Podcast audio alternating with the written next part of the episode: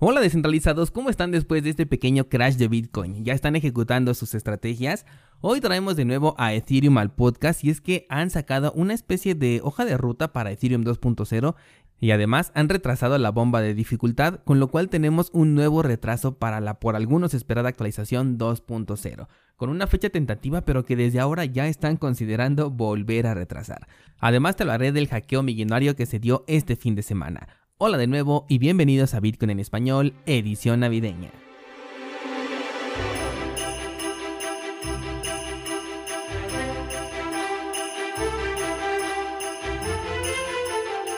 El precio de Bitcoin se ha desplomado este fin de semana. Por ahí les compartí una publicación sobre el análisis que hice sobre la caída y dije que era momento de abrir Netflix. Creo que esto causó un poco de confusión porque algunos me preguntaron qué significaba. Y bueno, he sido partidario de siempre tener una estrategia de inversión que te permita reaccionar ante cualquier eventualidad de este tipo. En este caso, al ver el mercado desplomarse, mi estrategia dice solamente que si hay oportunidad de entrar, pues adelante, y si no, simplemente cierro el gráfico y prendo Netflix, porque no tengo ninguna acción a ejecutar en este momento. A diferencia de crashes anteriores, vi una reacción mucho más positiva en la comunidad, la mayoría diciendo que estábamos en un momento de oportunidad y ya con cabeza fría aceptando un movimiento que es normal dentro del sector cripto. Ahora, este crash nos ha cambiado la tendencia. Recuerda que utilizo una estrategia que tiene como punto principal la media móvil de 20 periodos en un marco temporal semanal. Si no lo conoces, tienes el video de esta estrategia en YouTube. Esta medida me permite saber cuando estamos ante un mercado alcista o bajista y toma en cuenta que esto es solo bajo la estrategia que yo utilizo. Para mí, cuando el precio está por debajo de la media representa un mercado bajista y este puede durar unos cuantos días, semanas o incluso meses. Eso es lo que no sabemos y es lo más importante de utilizarlo de manera correcta, porque nos muestra el momento clave en que podría iniciar un mercado bajista como el que ocurrió en 2018 y que duró varios meses. Ese es el punto principal de tener una estrategia, que nos permita tener un aviso de cuándo el mercado bajista largo pueda comenzar y podamos tomar ganancias, si es que ese es nuestro objetivo, en el punto más cercano al máximo histórico y antes de la caída más grande. Por supuesto, esto no lo podemos saber hasta que ocurra. Es ahí donde entra la estrategia de saber cuánto tomarás de ganancias y con cuánto te vas a quedar por si solamente es una caída temporal o si por el contrario, en lugar de estar tomando ganancias, vas a aprovechar las caídas y seguir comprando para una acumulación a largo plazo. Yo no considero que este sea el inicio de la caída del mercado, pero de acuerdo a la estrategia, sí es el punto en donde debes de comenzar a tomar acción porque podría sí convertirse en el inicio de la tendencia bajista más larga. Algo positivo es que el precio rebotó en la zona alta de un canal en el que estuvimos hace un par de meses, y el rebote fue bastante bueno, tuvimos una caída del 27% con un rebote después del 22%. Sin embargo, al momento de grabar este episodio, el precio no ha sido capaz de superar el nivel de resistencia de los 53.000 con el que se ha encontrado, así que mientras no lo supere es posible ver todavía otra bajada en el corto plazo. Así que estamos en un punto en donde debes de tomar acción. Vámonos con las noticias y comenzamos con el hackeo de Bitmart, un exchange que ha perdido más de 200 millones de dólares en fondos puntualmente de la red de Ethereum y de Binance Smart Chain. Estos fondos fueron retirados y pasados por el protocolo de Tornado Cash para poder evitar el rastreo. La semana pasada cerramos con el hackeo de dos eh, DeFi y terminamos con este exchange. Hasta ahora se ha publicado que con los fondos de la propia empresa se va a remunerar a los afectados del hackeo y que no van a tener ninguna clase de pérdida.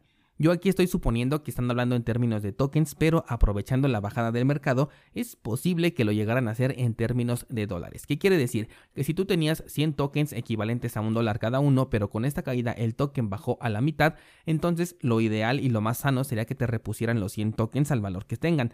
Pero igual pueden hablar de posiciones liquidadas y decir, ok, tu posición en este momento valdría 50 dólares y eso es lo que se te va a reponer.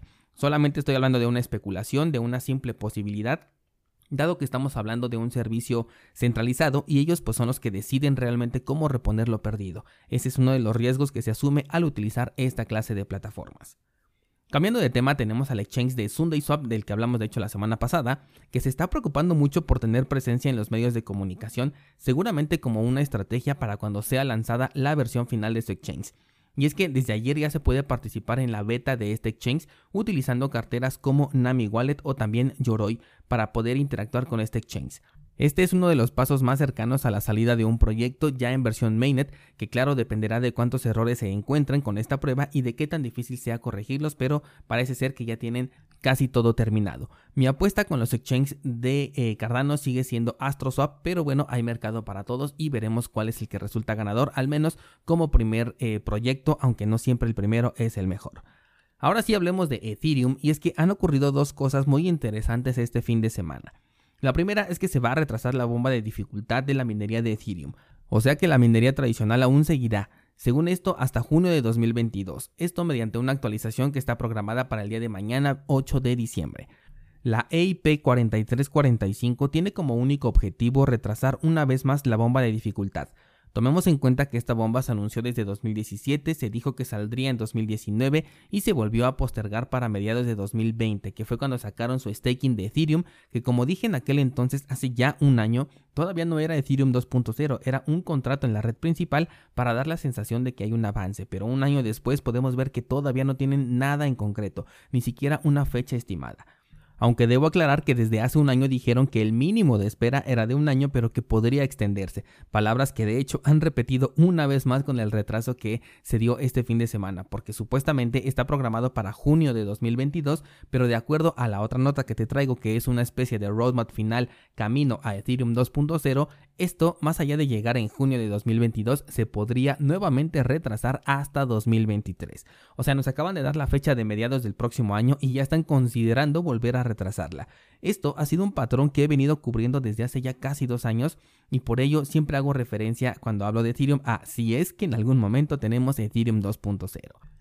Y esto no es todo, sino que el mismo Vitalik no ha encontrado la solución a la descentralización, ya que según sus propias palabras, lo que ahora tiene convierte a Ethereum en términos de creación de bloques en un sistema centralizado. De hecho, te voy a leer textualmente lo que dijo. Parece ser que podríamos tenerlo todo, validación descentralizada, resistencia robusta a la censura e incluso producción de bloques distribuidos. Pero la descentralización de la producción de bloques puede no durar, debido a la posibilidad de MEF de dominio cruzado. Hay una serie de beneficios de poder construir el siguiente bloque en muchos dominios al mismo tiempo, puede crear bloques que utilicen oportunidades de arbitraje que se basan en realizar transacciones en dos acumulaciones o una acumulación y la cadena principal o incluso más combinaciones más complejas. Esta declaración nos muestra que el problema no está resuelto todavía, y así ha sido cada vez que Vitalik expone algo siempre nos deja muy claro que no tiene la solución todavía a sus problemas y es por eso que tenemos tanto retraso, porque están trabajando en algo que se prometió pero que todavía ni siquiera han conseguido solucionar, entonces ¿en qué están trabajando? Es ahí donde yo me pregunto, porque si todavía no encuentras las soluciones, entonces apenas estás experimentando. Pero ojo que detrás hay una muy buena estrategia, y es que para mantenerse vivos sacan cosas que realmente no ayudan al proyecto pero que sí hacen bastante ruido, como por ejemplo hace un año con el staking, que te bloquea tu dinero por tiempo indefinido y que te da un que es microscópico si lo comparamos con el que te da el solamente mantener tus tokens en tu cartera. ¿O qué me dices de la quema de tokens para volver deflacionario al proyecto? Que como he dicho, a mí me parece algo meramente de marketing que incentiva a que el precio de una moneda de emisión infinita siga subiendo de precio sin ofrecer realmente una mejora a cambio o mejor aún una solución. E incluso después de la llegada de la actualización que se está postergando en este momento, Vitalik ha dicho que no se solucionarán todos los problemas que tiene la red de Ethereum ni siquiera con los rollups.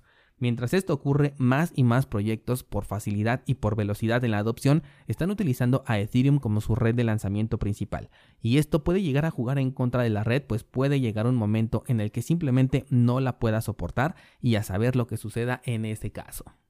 Desde una perspectiva completamente personal, cada nota que cubro sobre Ethereum le echa más tierra al proyecto y lo termina hundiendo más fundamentalmente hablando. Pero me parece súper interesante porque estamos siendo espectadores de la formación de una burbuja impresionante que puede salir bien librada si es que se apresuran en resolver los conflictos que tienen o bien podría convertirse en la mayor detonación cripto jamás registrada. Por esa posibilidad y claro, por las altísimas comisiones, es que me mantengo al 99% alejado de la red de Ethereum. Pero la última palabra aquí la tienes tú, y me encantaría que me comentaras qué piensas al respecto de que lleven retrasando esto desde el 2017 y ni siquiera sean capaces de proporcionar todavía una fecha. ¿Será que se emocionaron mucho al hablar del 2.0 o que todo ha sido una estrategia de marketing simplemente para mantener vivo el proyecto y conseguir lo que en este momento ya tienen? ¿Qué te parece si nos vamos al Discord para continuar hablando de este y muchos otros temas y mañana te espero por aquí para comentar más cosas?